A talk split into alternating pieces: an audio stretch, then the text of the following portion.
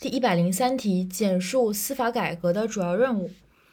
当前司法改革的主要任务呢，首先是公正司法，提高司法公信力，这个就是呃一个大标题下的延伸。然后第二点是观念的问题，第三点是工作队伍的问题。所以一，保证公正司法，提高司法公信力；二，增强全民法治观念，推进法治社会建设；三，加强法治工作队伍建设。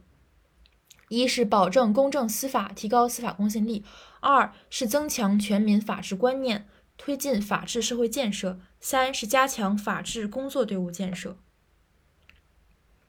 一、保证公正司法，提高司法公信力；二、增强全民法治观念，推进法治社会建设；三、加强法治工作队伍的建设。